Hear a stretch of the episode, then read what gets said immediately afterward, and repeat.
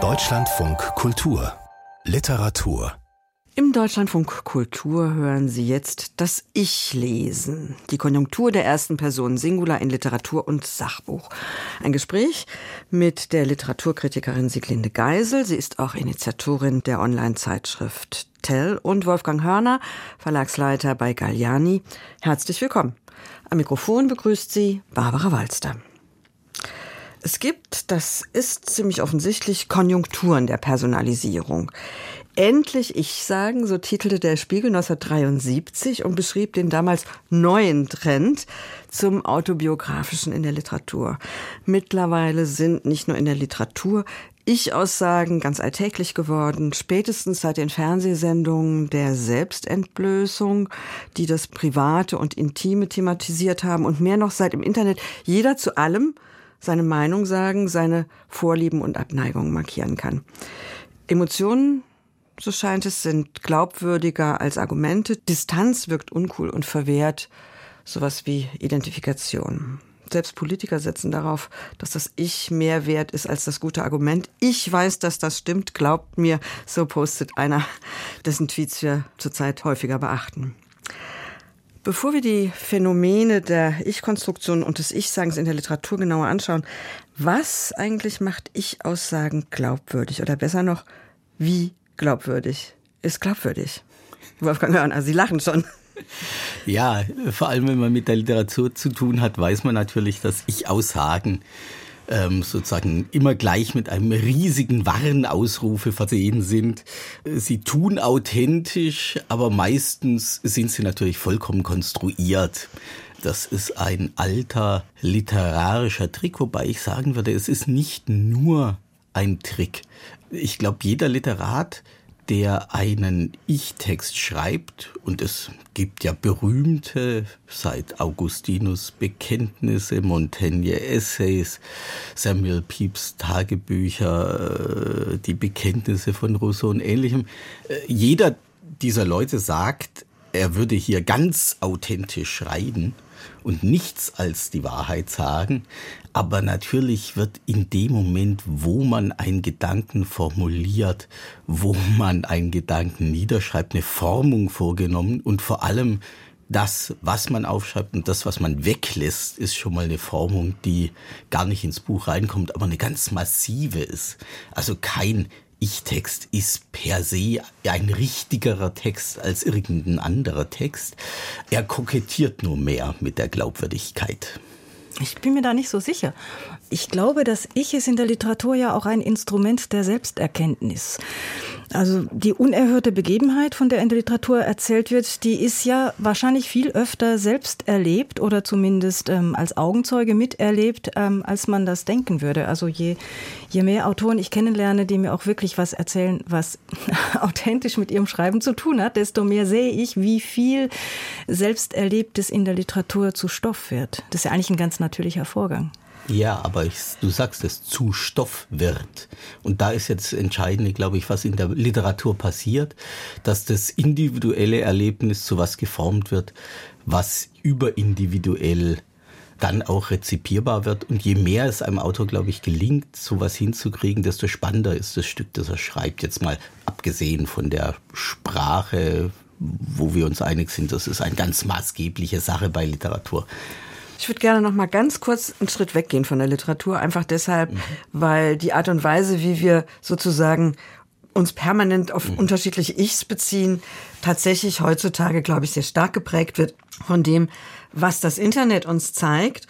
Und dazu gehört ja, dass hinter all den Ich-Sagenden gar keine echte Figur stehen muss. Also dass Ich-Äußerungen je nach Bedarf gefaked sein können. Und da ist die Empörung zum Teil ganz groß, obwohl wir es wissen könnten, oder? Sieglinde Geisel. Ja, man ist natürlich sehr bereit, auf das Ich hineinzufallen, weil ja nicht nur die Leute gerne Ich sagen, sondern wir lesen ja auch gerne, was ein Ich gesagt hat. Ne? Also sobald eine Mitteilung etwas Persönliches ist, ich einen Menschen spüre, wird sie für mich viel interessanter, als wenn das dieses abgehobene, dieses distanzierte Gefühl ist, hier spricht eine Autorität, die nicht eben zu mir spricht, sondern beim Ich bin ich ja sofort in einer persönlichen Beziehung drin. Und ich erlebe das eben auch als eine Art neue Erfahrung von Ich-Sagen im Internet, wo es gar nicht unbedingt darum geht. Ich könnte mir schon denken, dass das Fake ist, aber wenn ich auf Facebook mit anderen diskutiere, zum Teil kenne ich die ja sogar, zum Teil lerne ich sie auf diese kuriose Art erst kennen und bin in einem Ich-Du-Austausch, den es früher wirklich nicht gab. Also es sagen heute ja viel mehr Menschen öffentlich ich, als es je der Fall war. Auch nicht nur jetzt auf den sozialen Medien, auch die Amazon-Kundenrezensionen beispielsweise, ne, dass die Leser anfangen, ich zu sagen. Und da interessiert es mich nicht mal so sehr, ob das ein Fake ist oder nicht. Ja, ich glaube auch, dass man gerade in den modernen Medien viel mehr als früher die Chance hat, mehrere Ichs zu erfinden, was ja eine spannende Sache ist. Es gibt ja kein Das heißt, das Ich als Fiktion. Das Ich ist immer ein, ein, ein Rollenspiel. Du bist in einer bestimmten äh, Konstellation ein bestimmtes Ich. Du bist in deiner Familie vielleicht ein anderes als in deinem Beruf, in deinem Freundeskreis und ähnliches. Das lassen jetzt natürlich moderne Medien zu dass du mhm. dich selber viel mehr ausprobierst als früher. Das hat dann vielleicht auch wieder damit zu tun, dass es tatsächlich diese Flut von Ich-Texten gibt, die dann Buch werden. Eben sagte Sieglinde Geisel, es ist dieses sich angesprochen fühlen. Man gerät also in eine Ich-Du-Beziehung. Ich weiß nicht, ob sich da nicht tatsächlich was verändert hat, auch in dem, wie wir lesen. Also, dass das Lesen viel stärker ein identifikatorischer Prozess geworden ist, als das früher war. Die Frage wäre, warum? Ist das die Suche nach Wirklichkeit? Also, Autor und Erzähler in eins zu setzen, ist mittlerweile so gängig, eine Schriftstellerin hat mir zum Beispiel erzählt, dass sie immer wieder bei Lesungen gefragt wird nach Details aus einem Roman und dann geht es meinetwegen um eine Figur, die eine Psychoanalyse macht. Sofort wird sie gefragt, ob sie selbst analytische Erfahrungen hat oder es geht um ein Kind, das Reitstunden nimmt. Sofort wird sie gefragt, ob sie als Kind mit Pferden zu tun hatte. Also diese Bereitwilligkeit, sofort eins zu eins einen Text und seinen Erzähler, einen Text und den Autor identifikatorisch zu lesen, ist doch sehr, sehr viel größer geworden. Warum? Ich glaube, wir haben immer schon so gelesen. Also das ist ja eher so, wenn man dann Germanistik studiert, dann wird einem das abtrainiert und dann ist man wohlerzogen, auch möglichst als Kritiker und ähm, achtet sehr darauf, dass man diese Unterscheidung macht.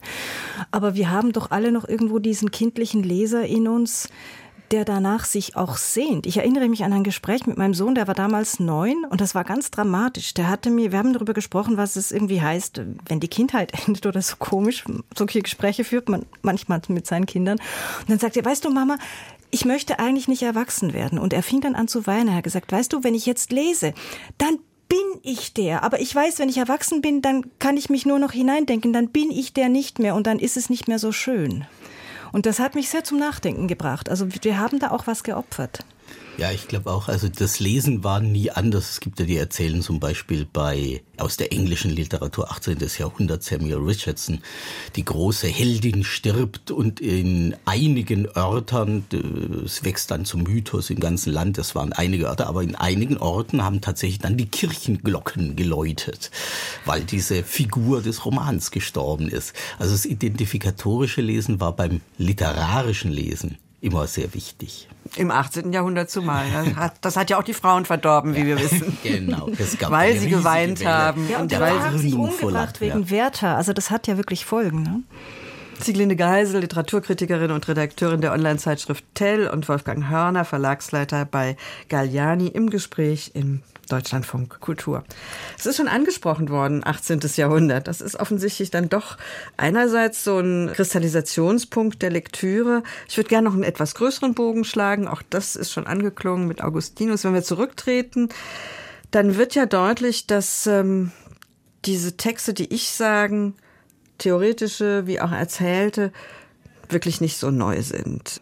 Das Ich war ich weiß nicht, Instanz, Bündnispartner in der Spätantike, viertes, fünftes Jahrhundert hat Augustinus, der Kirchenlehrer, einen der frühesten autobiografischen Texte geschrieben, die Confessiones, und der Modus der Gewissenserforschung, der Selbstbefragung und Selbstvergewisserung ist natürlich vor allem auch in Glaubensdingen, da ist es total naheliegend, dass das Ich die entscheidende Instanz ist. Ne? Also dass ja. Ich das vor Gott tritt oder das mit Gott in, ins Gespräch tritt. Also da kann gar kein Wir oder kein anderer Modus denkbar sein. War da Glaubwürdigkeit das Entscheidende oder die Beschreibung von Erfahrung? Also ich glaube vielleicht nochmal so ein Vortrag. Ich glaube schon, ähm, es gab immer solche Texte, aber man muss sich schon drüber im Klaren sein, dass die enorme Häufung solcher Texte zur Zeit, in unserer Zeit, in dem Maße nicht da war. Es gibt diesen Augustinus, der macht die Bekenntnisse, aber die Bekenntnisse sind ja nicht mal ein wirklicher Selbsterforschungstext. Augustinus schreibt es im hohen Alter, er weiß sehr genau, was er ist und was er sein will. Und das ist, ich lese die Konfessiones, die ja auch anfangen mit Psalmen, Zitaten und jedes Kapitel zitiert die Bibel und so, ist nicht eine Selbsterforschung, sondern mehr eine Art von Gebet, glaube ich und ein Bekenntnis zu Gott, an Gott. Das ist nicht aufs Ich gerichtet, das ist woanders hingerichtet. Und dann kommt erstmal ein riesiger Zeitabschnitt, wo es zwar Biografien gibt, wo man, das gab es natürlich immer, dass Leute ihr, ihre Taten erzählten, aber eben nicht von sich als Mensch. Und dann dauert sehr lange, bis wieder große Texte kommen. Und diese großen Texte sind dann sehr dünn gesät, jahrhundertelang. Also mir fiel dann als einer der nächsten großen eine richtige Zäsur ein Montaigne ein, der in der Einleitung zu seinen Essays auch sagt, der Gegenstand dieses Buches bin ich, lieber Leser, bin ich und deshalb ist es gar nicht so wichtig, es zu lesen, bis es so weit einer kommt, dass einer sagt, dieses Buch geht um mich und deshalb ist es wichtig das dauert bis zu Rousseau. Das zeigt ja auch, dass bei Montaigne eben eine Mut brauchte. Das war ja. seine Erfindung, seine Tat, das zu tun und das er wagte es und war sich nicht sicher, ob das überhaupt legitim ist, ne? genau. ob man das und, überhaupt machen kann. Und er sagt in diesem wunderbaren Vorwort ja auch, am liebsten hätte ich mich rundherum nackt gezeigt, aber ich lebe in einer Zeit, wo man das nicht macht. Also ich, ich bin ehrlich, alles was hier steht, ist ehrlich. Aber wäre ich im Naturzustand bei einem dieser unschuldigen Völker, da hätte ich mich rundherum nackt gezeigt. Also er sagt, ich sag hier nicht alles. Ja, also Montaigne wurde ja aufgenommen in einem modernen Text von Max Frisch. Bei Montauk zitiert er ja diesen, genau diesen Einsatz von Montaigne und sagt quasi so, jetzt mache ich hier auch mein aufrichtiges Buch. Und mir ist, ich habe das letztens wieder gelesen, auch wegen dem Film jetzt, und ich war erstaunt, wie wenig er sagt. Da lässt er ganz viel weg. Und vielleicht stimmt alles, was er sagt, aber das ist vielleicht gar nicht so sehr das, was wir gerne gehabt hätten. Ja, und ich glaube, es ist auch ein anderes ich-Verständnis. Montaigne in den Essays fängt ja nicht an, ich wurde dann und dann geboren und äh, der und der ist mein äh, Freund und mit meiner Frau ging so und so. Über die redet er da so gut wie überhaupt nicht auf äh, fast 2000 Seiten. Genau, es ist nicht privat. Ähm, ne? Es ist nicht privat, sondern er fängt an, über bestimmte Begriffe, über Dinge, die ihm wichtig ist, nachzudenken in einer wunderschönen wellenartigen Denkbewegung. Und das, das Private ist natürlich die Art, wie er denkt. Sogar sehr privat. Ich glaube, viel privater als viele mhm. Bettbekenntnisse. Aber es ist woanders hingerichtet. Na, Aufrichtigkeit mhm. ist dieses eine Stichwort mhm. aus dem Vorwort. Wolfgang Hörner, Sie haben die deutsche Ausgabe der Essays von Michel de Montaigne in der anderen Bibliothek betreut. Tausend Seiten Ich ohne Innerlichkeit, hat mal ein Kritiker dazu geschrieben. Und das finde ich sehr interessant, denn wir verbinden das Ich, wenn wir über Ich sagen in der Literatur nachdenken, eigentlich sofort mit Innerlichkeit. Und was war die Voraussetzung für diesen einerseits existenziellen Selbstversuch, diese essayistische Existenz, in der das alles aufgehen konnte?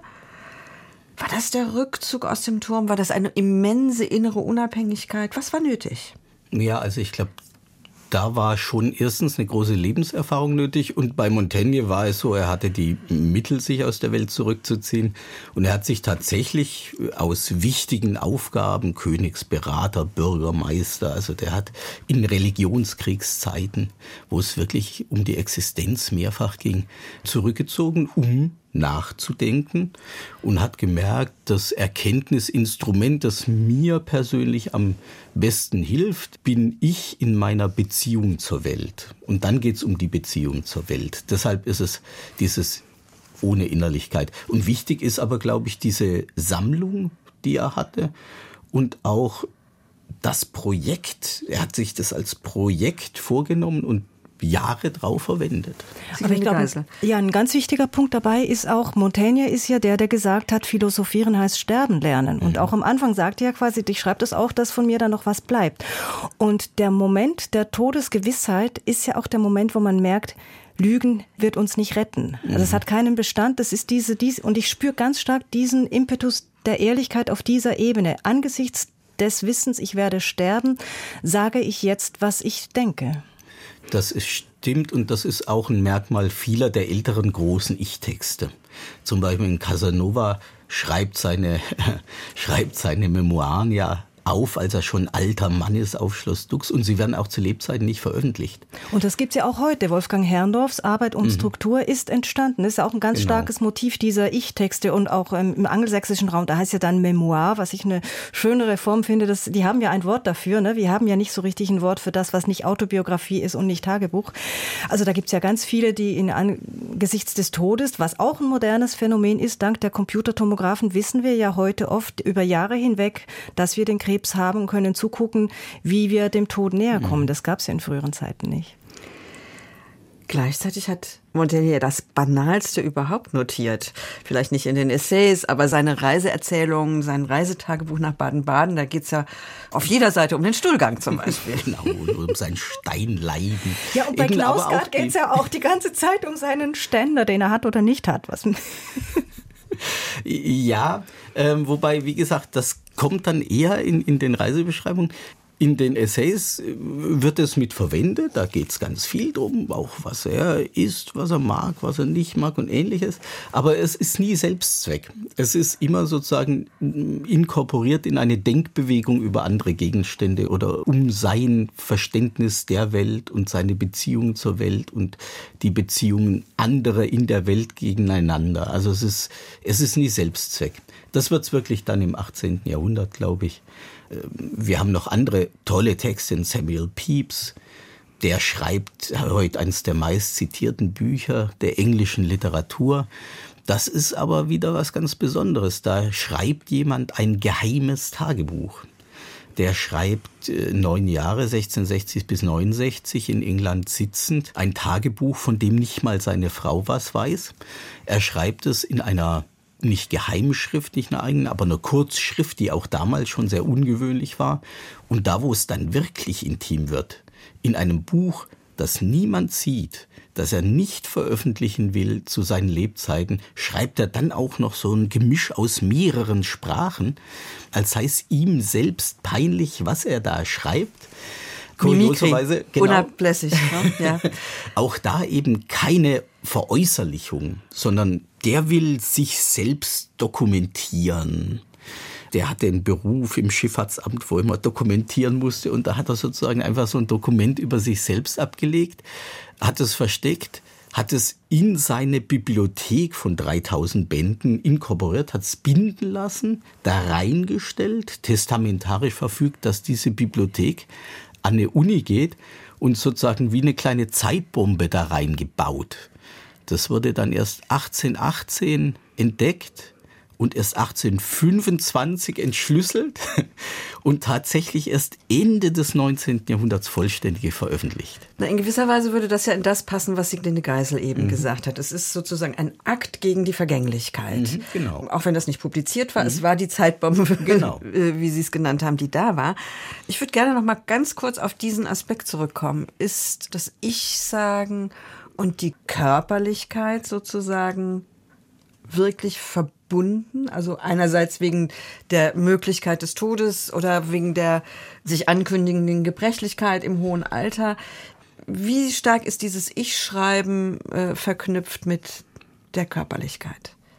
Ich glaube, es ist sehr verknüpft äh, und ich glaube, es ist deshalb verknüpft, weil der Körper das ist, was nicht beherrschbar ist, nicht verstandesmäßig und geistesmäßig, der macht sich selbstständig. Du sagst es, Knausgard mit seinem Ständer.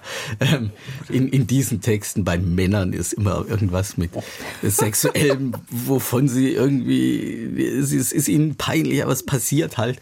Ähm, das ist nicht beherrschbar, so wie auch Leben und der Tod nicht beherrschbar, Krankheit nicht beherrschbar. Und ich glaube, das ist ein wichtiger Punkt. Ja, es gibt ja Schreiben eben auch, ähm, und ich denke, das hat auch bei Pieps bestimmt neben dem Kampf gegen die Vergänglichkeit Vergänglichkeit eine Rolle gespielt, die Selbsterforschung im Schreiben. Ne? Und zwar, Ludwig Börne empfiehlt ja das, also wenn jemandem was nicht einfällt, dann einfach, also und das ist eben auch die Zeit Aufklärung später, ne?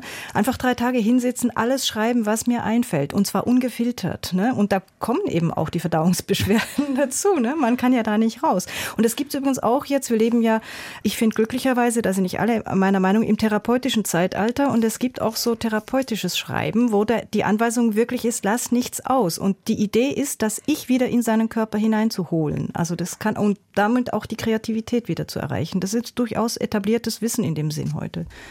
Also ich glaube, bei Pieps ist es tatsächlich Notat, nicht wirklich Erforschung. Er geht dem nie nach. Der notiert äh, wie ein Arzt so eine Art riesige Anamnese in zwölf Bänden. Ähm, aber er kommt nicht dazu, jetzt eine Theorie zu formulieren oder er will auch gar nicht offensichtlich das irgendwie weiter erforschen. Ihm vielleicht als Puritaner sozusagen geht es darum, Dokument ablegen, zumindest vor sich selbst. Aber das Spannende bei diesen Ich-Texten, die eben auch wirklich gestaltet sind, ist ja die Entdeckungen, die man offenbar macht, wenn man dem Ich jetzt mal nachspürt. Ne? Also bei Wolfgang Herrndorf fand mhm. ich das unglaublich. Der ist ja selber erstaunt ja über sich, wenn er auch schreibt. Mhm. Aber ich glaube, das ist ein großer Unterschied, in welcher Zeit welcher Text steht. Diese Erforschungstexte, die kommen wirklich erst im 18. Jahrhundert. Ja. Da kommt ein Rousseau wobei Rousseau weniger ein Erfaschungs- als ein Exhibitionistentext ist, glaube ich. ich der reißt sich sagen, die Hose runter. Wenn man, wenn man Rousseau liest, so wie auch, ja. wie es mir auch geht, wenn ich Knausgard lese, ja. also da berühren sich die Jahrhunderte wieder, hat man schon auch den Eindruck, was Kokettes zu lesen. Ja, natürlich. Und was Kokettes, was leicht Exhibitionistisches, etwas, was immer damit spielt, wie guckt ihr mich an, wenn ich das und das von mir sage. Ja, und wie guckt ihr mich an, wenn ich so aufrichtig bin? Das habe ich bei Max Frisch gespürt, mhm. dieses Kokettieren mit der Aufrichtigkeit. Mhm. Und Rousseau stellt sich am Anfang hin und sagt, ich mache hier etwas, was noch nie jemand gemacht, völlig neu. Guckt her. also der hat was sehr Exhibitionistisches. Und er weiß, man hat das Gefühl, ich müsste schauen, woran sich's festmacht, dass er trotz seiner tausend Bekenntnisse zur Aufrichtigkeit sehr dosiert und sehr gezielt einsetzt, was er wann sagt. Es gibt dann ein bisschen später einen anderen Text, eben den Retif de la Bretonne, der äh, Monsieur Nicolas oder das enthüllte Menschenherz, da ist es im Titel schon drin, sozusagen. Wir zeigen jetzt was, wir forschen nach, wir anatomieren das Menschenherz, der mir fast noch viel weniger laut daherkommt, der aber sagt, dieses Buch soll darum gehen, jetzt mal den Menschen in allen seinen Verästelungen zu zeigen, eben auch in völliger Aufrichtigkeit, aber vor allem geht es ihm darum, ich zeige alles, alles Gute, alles Schlechte. Ich will gar nicht Bekenntnis ablegen. Ich will gar nicht sozusagen jetzt was Unverschämtes machen. Er sagt, ich will einfach fast wie ein Arzt zeigen, wie sowas funktioniert, aber halt ohne Hüllen. Und ja, äh, sagt, da kommen die Leute, da kommt Karl Philipp Moritz, schreibt ja, sein Er Anton sagt, Reiser. Romane, deren ja. wahrhafte Fundamente das Fantasieren doch nicht ausschlossen, habe ich genug geschrieben. Nun dürstet es mich nach der reinen Wahrheit. Und ich glaube, was es mit der reinen Wahrheit in dem Zusammenhang auf sich hat, das ahnt man schon nach dem, was wir bisher gesprochen haben mit Sieglinde Geisel, Literaturkritikerin und Redakteurin der Online-Zeitschrift Tell Wolfgang Hörner, Verlagsleiter bei Galliani. Wir sind jetzt, Wolfgang Hörner, angekommen im 18. Jahrhundert oder dahin mhm. gesprungen durch, durch Rousseau und in Deutschland sieht es ja anders aus. Da ist das Ich plötzlich eine Art sicherer Ort. Mhm. Ein Schutz gegen die Zumutungen der Welt, könnte man sagen. Zitat, ich kehre in mich selbst zurück und finde eine Welt. So heißt es im Werther 1774. Ich als Eskapismus, ist das eine deutsche Angelegenheit? Nein, glaube ich nicht. Also erstens haben wir einen dieser ganz großen Texte, allerdings eben Karl Philipp Moritz, Anton Reiser, allerdings wo einer nicht sagt, das bin ich und ich zeige mich jetzt mal, sondern die Deutschen nehmen dann eine Figur. eben Karl Philipp Moritz nimmt eine Figur namens Anton Reiser, die aber komplett autobiografisch ist. Mhm. Ähm, ja, das ist eine maskierte, ein maskiertes Ich sagen. Genau. Warum sagen die Deutschen nicht offen Ich? Spannende Frage. Es sind eigentlich in der Zeit ja nur wenige Franzosen, die das tun. Auch bei den Engländern gibt es keinen, der um diese Zeit sagt, ich, ich, ich. Eigentlich ist Rousseau natürlich da ein echter Epochentext, weil er, er sich so hinstellt, die Kleider wegreißt und sagt ich, ich, ich. Und diesen Retif de la Bretonne hat man tragischerweise so gut wie gar nicht wahrgenommen. Der fing nämlich in den Wirren der französischen Revolution an zu schreiben, wo er völlig verarmt war. Insofern wäre es vielleicht die spannendere Frage, wer macht denn sowas zuerst in Deutschland? Ja. Ich glaube fast, man hat das Ich entdeckt. Also mhm. Enzensberger hat ja den schönen Satz gesagt, Schriftsteller entdecken Gefühle oder erfinden Gefühle. Das ist ja alles, auch unsere religiösen Ideen und so weiter, sind ja keine Naturphänomene. Und in der Aufklärung wurde in diesem mhm. Sinn schon das Ich entdeckt, das selber denken. Und wenn jemand selber denken möchte, dann braucht er dazu ein Ich. Das mhm. kam aber aus einer Haltung, wo sich niemand vorher für das Ich in dem Sinn interessiert hat. Und ich glaube, das ist einfach ein Prozess. Das mhm. war etwas, was man erst lernen und üben musste. Das stimmt, da kommt äh, der Moritz macht ein Magazin zur Erfahrungsseelenkunde. Eigentlich so eine Art präfreudianisches Projekt, wo er Psychofälle erzählt, wo er erforschen will, das, was der Verstand nicht kann, sozusagen zeigt. Johann Karl Wetzel macht 84, 85 einen Versuch über die Kenntnis des Menschen, aber nicht als Ich-Text, sondern als Versuch, ein Sachbuch über die materialistischen Grundlagen der Seele zu schreiben. Ja, und dann gab es dann eben die weiteren Folgen dieser Prozesse, die Romantiker, die wirklich ihre eigenen Erschütterungen mhm. erforschen. Also ich meine, sowas wie Hölderlin, das wäre vorher wahrscheinlich nicht mhm, denkbar gewesen. Ne? Sich so ernst zu nehmen, den Mut zu haben, überhaupt zu sagen, ich nehme mich jetzt ernst, ich bin wichtig. Was ich erlebe, hat über mhm. mich hinaus eine Bedeutung. Wir haben kurz vorhin schon angesprochen, dass mit diesem Ich-Sagen gewisse Genres verbunden sind. Mhm. Das Tagebuch, im Englischen Memoir, die Beichte, das Notat. Ich glaube, es gibt dann ab dem 18. Jahrhundert noch was ganz anderes, nämlich spätestens dann die Reiseliteratur, die Berichte von anderen Welten und Zusammenhängen. Und ohne ein Ich wäre das sozusagen ohne Gewähr. Das Ich ist die Gewährsperson oder die Gewährsinstanz, das für Zeugenschaft, für Gewissheit. Und das gehört zum 18. Jahrhundert und ist dann aber plötzlich für uns alle eine Selbstverständlichkeit.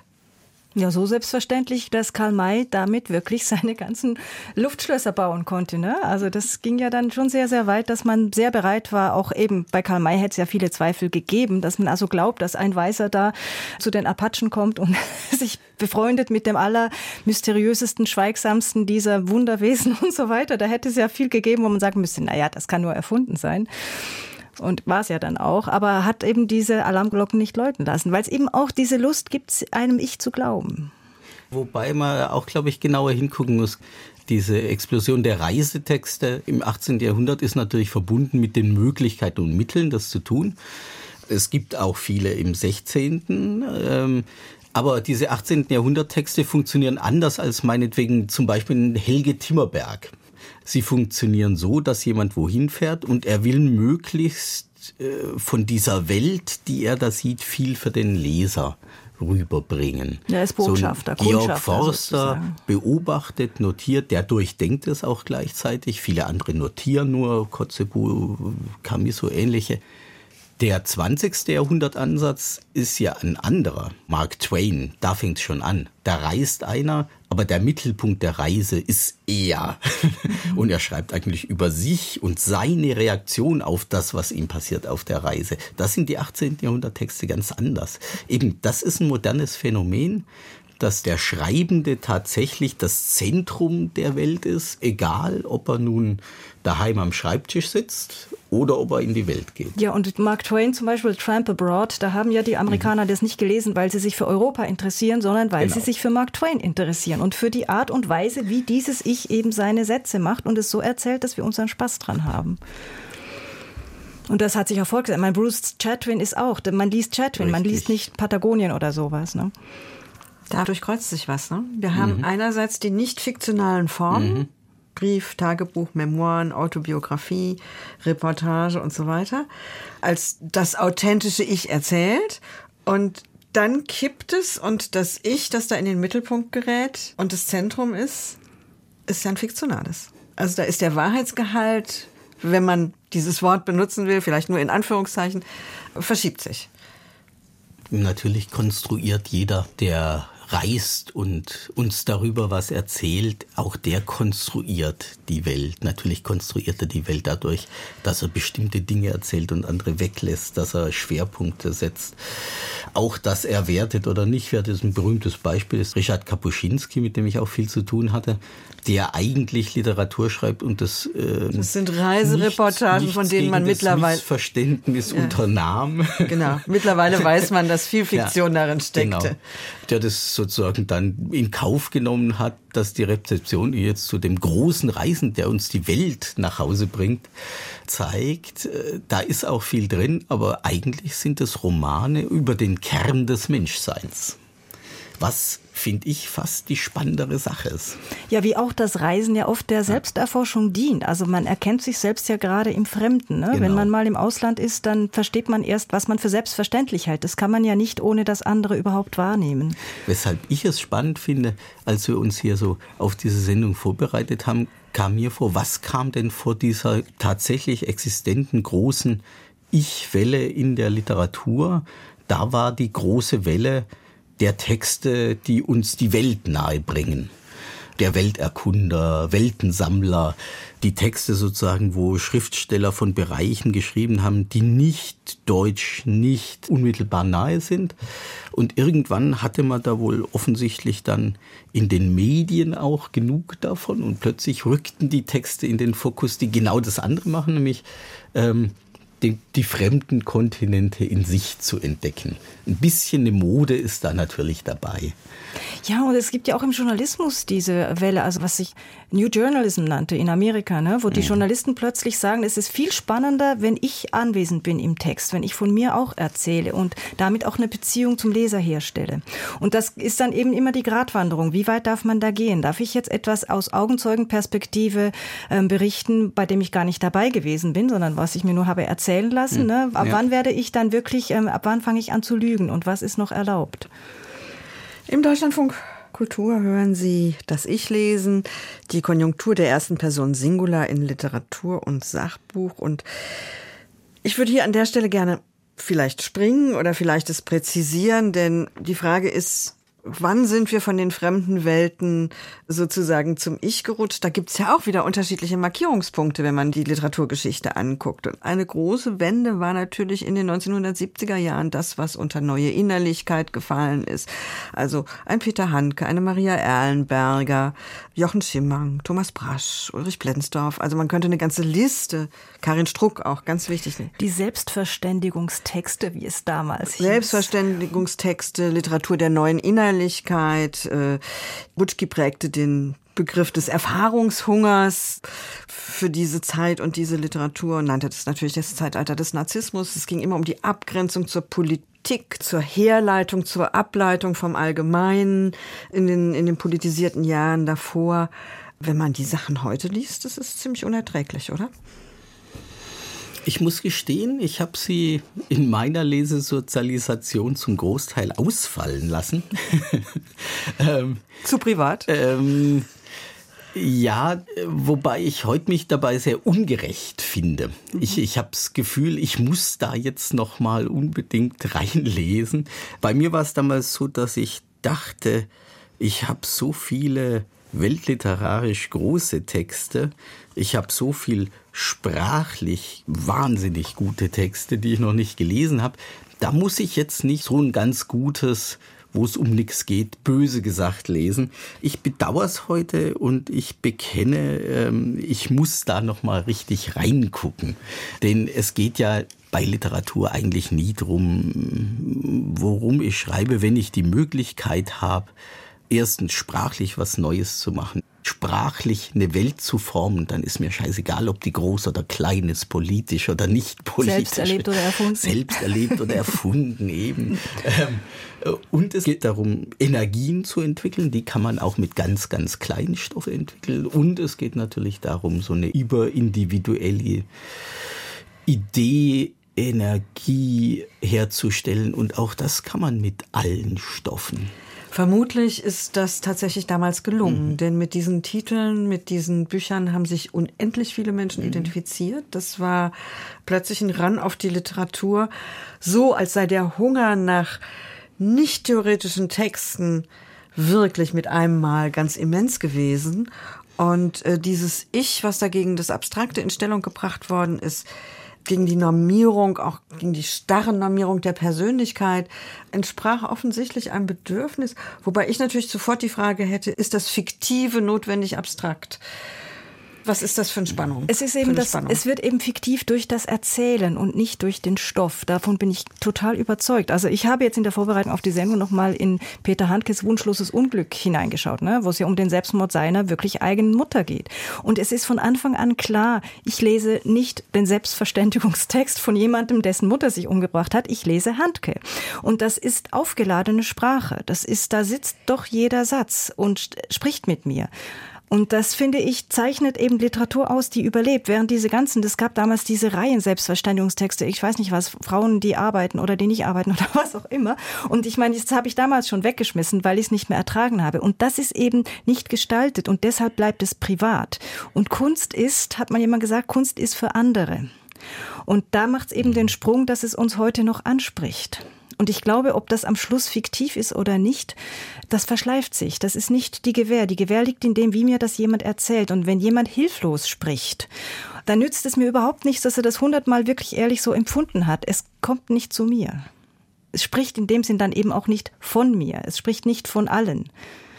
Ich frage mich manchmal, ohne dass ich die Antwort wüsste, es ist eine ehrliche, aufrichtige, reine Frage, wie viel von den zahlreichen, sehr, sehr guten Texten, die wir in den letzten Jahren bekommen haben, Melle, Wawerzinek, alles Mögliche, die über ihre Krankheiten, über ihre Jugend, über ähnliche schreiben. Sehr, sehr gute Texte, viele sehr, sehr gute Texte. Wie viel da in 100 Jahren noch leben?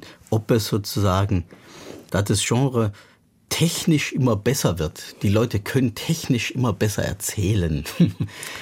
Ich kann momentan selbst, habe ich das Gefühl, ich kann nicht immer unterscheiden, was ist brillantes Handwerk und was ist große Kunst? Die und sind da ja kommt auch eben verwandt. dann, genau, dann kommt ja. die sogenannte, ich kann es fast nicht mehr aussprechen, Authentizität dann doch rein. Ne? Also, und es gibt ja den Topos der Wahrhaftigkeit. Ich lese gerade Eduard Engels Deutsche Stilkunst, kann ich nur jedem empfehlen. Der hat ein ganzes Kapitel am Anfang, wo er über die Wahrhaftigkeit schreibt, wo er sagt, guter Stil ist Stil, der wahr ist.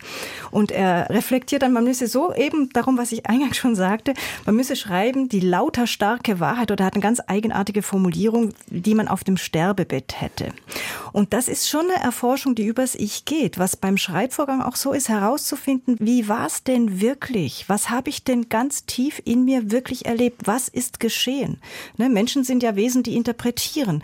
Und das ist diese Arbeit, die eben bei den ja, wie soll ich es nennen, bei den wirklich literarisch kraftvollen Ich-Texten geleistet wird und die ich zum Beispiel jetzt, ich gehöre zu den wenigen, die Knausgard nicht ertragen, äh, wo ich denke, dass die Arbeit dort nicht geleistet wird. Und das ist etwas, was uns im Moment, wenn wir in der gleichen Situation sind, unmittelbar anspricht, was aber eben nicht haltbar sein wird, weil es eben nur für heute gilt.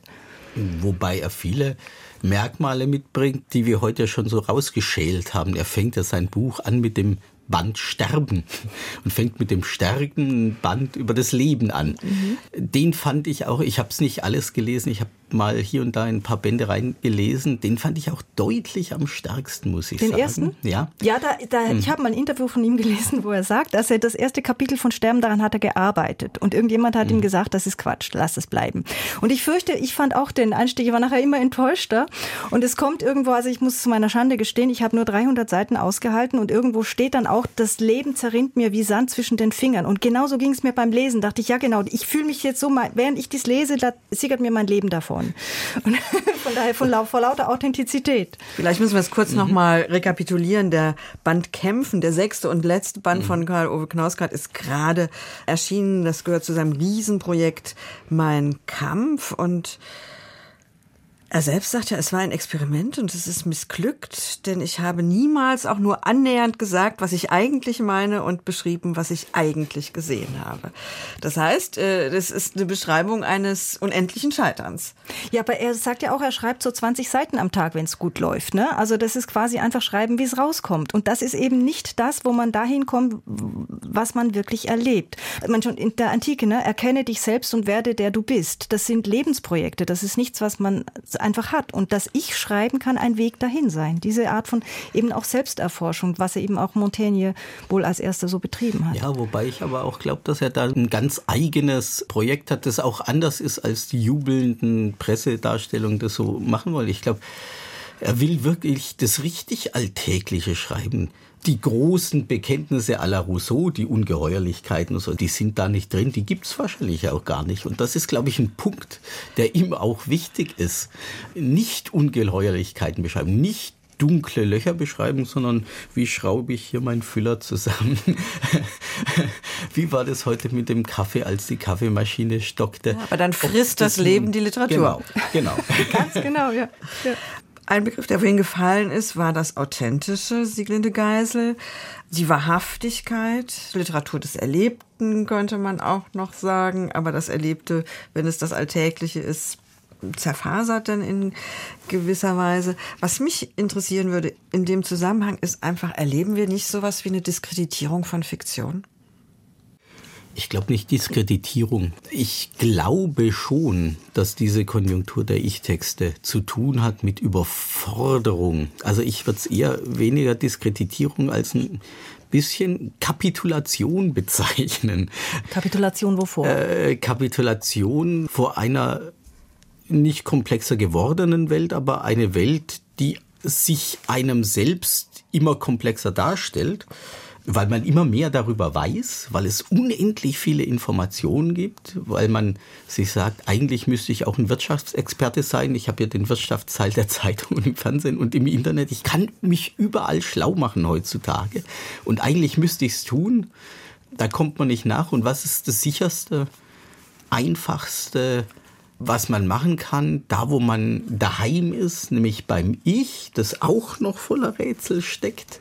Das ist sozusagen, glaube ich, der einfachste Gegenstand. Ja, darüber was hat man aber nicht heißt, Kontrolle, ne? Was ab, genau. Was aber nicht heißt, dass jeder Text darüber ein einfacher Text sein muss. Denn wir haben ja gemerkt, das Ich ist natürlich gar kein einfacher Gegenstand. Aber es ist sozusagen ein sicherer Anker, von dem man arbeiten kann. Ja, ich habe ähm, vorhin gesagt, wir sind im therapeutischen Zeitalter, ne? Und das mhm. gehört ja auch dazu, dass wir jetzt ganz auch neue Mittel haben, uns damit auseinanderzusetzen.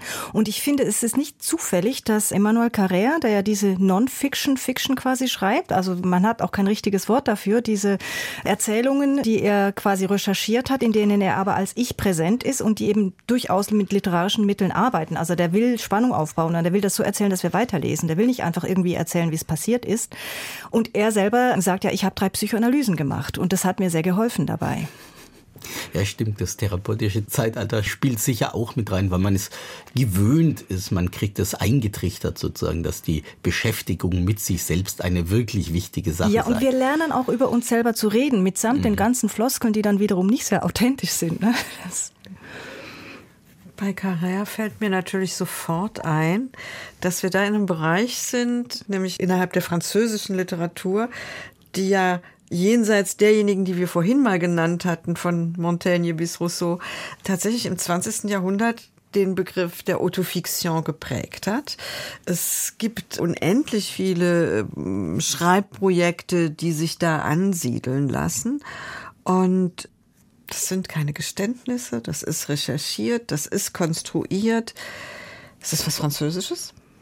Naja, ich meine, Frankreich hat eine große Freiheit in diesen Dingen. Frankreich hat nicht nur die Autofiktion erfunden, sondern äh, via Roland Barthes eben auch den Tod des Autors. Es ist auch einfach eine Form, mit diesen Dingen zu spielen, das nicht als gegeben hinzunehmen, so schreibt man eben, sondern sagen, ich habe eine Wahl, ich kann damit äh, mir meine Rolle aussuchen. Wobei aber ich glaube, das Wichtige war, was du gerade sagst, damit zu spielen, in einer spielerischen Form. Die Deutschen nehmen alles gern so wahnsinnig ernst dann. Genau, dann muss es nämlich auch wirklich wahr sein. Bei den Deutschen während die Franzosen dann. Und genau, ja. da muss das Spiel auch ein bisschen freier mhm. sein. Mhm. Ja. Ist die Ästhetisierung des Alltagslebens was, was wir gleichzeitig mitdenken müssen zu diesem therapeutischen Universum, Sieglinde Geisel, was Sie erwähnt haben. Also ist die Ästhetisierung des Alltagslebens und dann so tatsächlich damit einhergehend auch so eine Erlebnis- und Innenorientierung mit Bestandteil unserer therapeutischen Welt, sage ich jetzt mal. Ich bin mir da nicht so sicher. Also die Ästhetisierung der Alltagserfahrung, ich meine, wer da Weltmeister drin war, das war zum Beispiel Robert Walser und der konnte über einen Hosenknopf so schreiben, dass einem die Spucke wegbleibt. Ne? Und das war nur eine ganz vermittelte Form der Erforschung des Innenlebens. Es ist ja dann, wenn das literarisch produktiv wird, vielmehr auch eine Erforschung der eigenen Wahrnehmung und gar nicht so sehr dessen, was man tut, sondern ähm, wie nehme ich das denn wahr? Was geschieht in mir? Also wenn es nicht vermittelt wird über die Frage, wie nehme ich denn wahr, über eine Selbstreflexion, dann ist es literarisch tot. Wobei es ein spannendes Projekt hier in Deutschland gibt, eben Gerhard Henschel, der den Jugendroman, Liebesroman, Abenteuerroman, also sozusagen sein Leben in vier Bänden beschreibt mit einem Erzähler, der mitwächst. Und zwar immer in kurzen Wahrnehmungs Blöckchen. Der Kindheitsroman imaginiert die Sicht eines Jungen, der Schnipsel seiner Welt wahrnimmt. Die Bände werden dann immer komplexer, je, je weiter sie fortschreiten, so auch in ihrer Denkstruktur, in ihrer Durchformung. Und eigentlich ist es ein riesiges chronistisches Projekt. Da tauchen sozusagen eben Alltagswelten auf, aber dadurch, dass er so eine zum Teil extreme Form nimmt, auch da kann man sich mal langweilen. Auch bei Brust. Weil, weil lauter die Tausende dieser Schnipsel da kommen. Aber die entwickeln so eine ganz eigene Art von Sog. Und wie du sagst, es kommt darauf an, was man draus macht, wie man es macht, nicht was man beschreibt. Ja, oder am besten ist natürlich, wenn beides zusammenkommt. Also ich nenne jetzt mal, weil das nie geschieht, einen afrikanischen Autor. Binyavanga Wainaina hat eine Autobiografie geschrieben oder eben ein Memoir. Das heißt, eines Tages werde ich über diesen Ort schreiben. Kindheit beginnt in den 70er Jahren in Nairobi und ja, heute ist er das, was man Afropolitan nennt. Ähm, er äh, lebt überall. Und wie das geschrieben ist, das ist so, ich meine, wenn man dieses Buch liest, weiß man nachher, wie wenig wir über Afrika wahrnehmen und wissen. Das ist einfach ein Feuerwerk, sowohl von dem, was da passiert, diese Art von Kindermädchen gibt es bei uns einfach nicht. Und das ist irrsinnig spannend zu lesen. Als auch eben, wie er das auflädt. Es ist eben auch ein Remake von James Joyce, Porträt des Künstlers als junger Mann, weil er, ähm, der Stil verändert sich. Ne? Es ist zuerst der naive Stil des Siebenjährigen, der sich fragt, auch so ein irrer Satz, ja, immer noch habe ich nicht herausgefunden, warum die Leute wissen, was sie zu tun haben und warum sie es dann tun. Ne, das ist, und, und in diesem Stil geht das dann weiter. Aber dann wird er eben erwachsen und wird stilistisch auch manchmal ein bisschen ähm, ja, flatterhaft oder so fast. Ne? Also erlaubt sich Dinge. Es ist jazzartig. Und dass ich das lese, ist natürlich gerade hier absolut doppelt. Und wenn das zusammenkommt, umso mhm. besser. Also es muss ja nicht der Hosenknopf sein. Stichwort war spannend. Das heißt, man kriegt eine andere Welt vorgeführt, einen anderen Ton vorgeführt, Konstellationen, die uns unbekannt sind. All das kann natürlich auch Fiktion, das müssen keine Ich-Texte sein. Aber die Frage ist, gibt es, und da hatten wir es am Anfang schon mal kurz, gibt es sowas wie ein voyeuristisches Begehren? Gibt es sowas wie, ja, um mit Foucault zu sprechen, die Neugier an der Beichte, am Bekenntnis des anderen? Was ist das beim Lesen? Neugier auf den anderen. Also ich würde das gar nicht voyeuristisch nennen, sondern ähm, das Irre, was Literatur uns ja ermöglicht, ist, uns in der Gegenwart eines anderen Menschen zu befinden. Und wenn dieser Mensch Ich sagt, dann muss das Ich natürlich entsprechend spannend sein. Dann empfinde ich mich nicht als Voyeurin. Ich habe übrigens eine ganz ähnliche Form von Spannung auch, wenn ich jetzt eine ganz andere Textform Joseph Brodskys Essays lese über Literatur. So wie er erzählt von Dichtern, habe ich das Gefühl, ich sitze hier am Kaminfeuer und da ist Brodsky und da ist äh, Robert Frost und, und so ich wie bin er dabei. erzählt, hat man es noch nie gehört. Ganz genau. Und dann ja. ist es die Neugier, ähm, in, in der Gegenwart eines anderen Menschen zu sein. Das finde ich was ganz, ja, was mich beim Lesen sehr prägt immer. Aber vielleicht nochmal zurückzukommen auf die Anmerkung, die du gemacht hast. Äh, warum ist es eine Kapitulation vor dem fiktionalen Erzählen oder was? Ich finde es schon schade, dass das wirklich rein fiktionale, das Weltenerfinden ein bisschen in den Hintergrund getreten ist. Es gibt es natürlich immer noch, äh, zum Glück, und das wird es auch immer geben. Und das ist sogar in vielen Texten vorhanden. Es hat das ähm, Genre ähm, gewechselt. Wir mhm. haben ja diese irre Fantasy-Literatur zum Beispiel. Ja. Ne? Da haben wir mehr Erfindungen, als wir manchmal genau. haben wollen. Genau, also eine Renaissance von ganz traditionellen mhm. äh, Erzählweisen, auch große Epen in der Fantasy, auch in den Krimis. In den amerikanischen Fernsehserien. Genau. Ne, das sind ja eigentlich nochmal quasi so, was man sonst Dostoevsky, Tolstoi-artig Analyse einer Gesellschaft hatte auf fiktionale Weise. Wir haben so viel über unterschiedliche Genres gesprochen und ich würde gerne noch mal ganz explizit auf das Sachbuch kommen. Also Reisegeschichten äh, und so weiter sind natürlich Sachbücher. Ich wollte gerne noch mal auf das Sachbuch kommen, weil man das Gefühl hat, da sind Ich-Perspektiven in etlichen Sachbuchsparten, wie man mittlerweile marketingmäßig darüber spricht, die sind da einfach unerlässlich. Warum kaufen wir ein Buch über das Sterben, um das Thema aufzugreifen, wenn jemand vom Sterben des eigenen Vaters erzählt? Warum kaufen wir ein Buch über Rückenschmerzen, wenn jemand von seinen Paralyseerlebnissen erzählt und wie er da wieder oder wie sie da wieder rausgekommen ist? Wieso soll es das auch im Sachbuch das Erlebte sein und das persönlich Erfahrene? Ist es Erzählen statt Behaupten, was wir da wollen? Oder was ist das? Das ist sicher ein Teil, Show, Don't Tell, ganz stark. Die Storytelling ist ja auch eine moderne Form, wie wir gerne die Wirklichkeit serviert haben möchten. Aber ich sehe da zwei Dinge darin. Das eine ist wirklich eine Art von Ehrlichkeit, das ist auch jetzt wieder Carrère. Der hat ja angefangen mit diesem Sprung, dass er sich selber ins Buch nimmt, als er einen persönlichen Fall recherchiert hat. Das Buch heißt Amok und der Mörder war also eine Monstrosität. Der hat 18 Jahre ein falsches Leben gelebt und danach seine Kinder, seine Frau und seine Eltern umgebracht. Und ähm, Carrère konnte das nicht schreiben. Er wollte darüber ein quasi quasi ein normales Sachbuch schreiben und ist sechs Jahre daran gescheitert.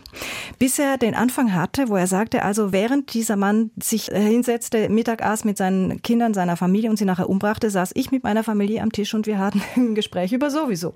Und dann schrieb sich das Buch von selbst. Und er hat gesagt, ich habe verstanden, ich kann mich nicht an die Stelle eines anderen hinstellen. Ich kann mich da nicht hineinversetzen. Ich kann nur erzählen, wie ich den erlebe und was der mir erzählt. Das war also wirklich eine Art Instrument überhaupt erzähltechnisch, diesen Stoff auf eine ehrliche Art zu bearbeiten.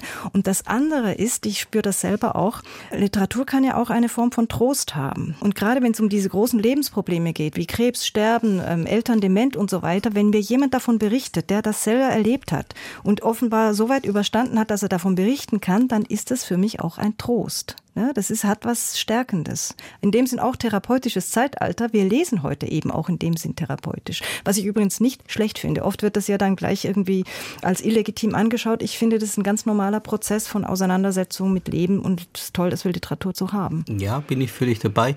Nochmal einen kleinen Schlenk zurück zur Literatur. Völlig blödsinnig finde ich es aber, äh, was ab und zu zur Zeit vorkommt. Wenn jemand Dinge literarisch in einem Roman beschreibt mit einer unglaublichen Dichte, Intensität und irgendwas und hinterher kommt irgendjemand behauptet, ja, aber er hat's ja gar nicht selber erlebt.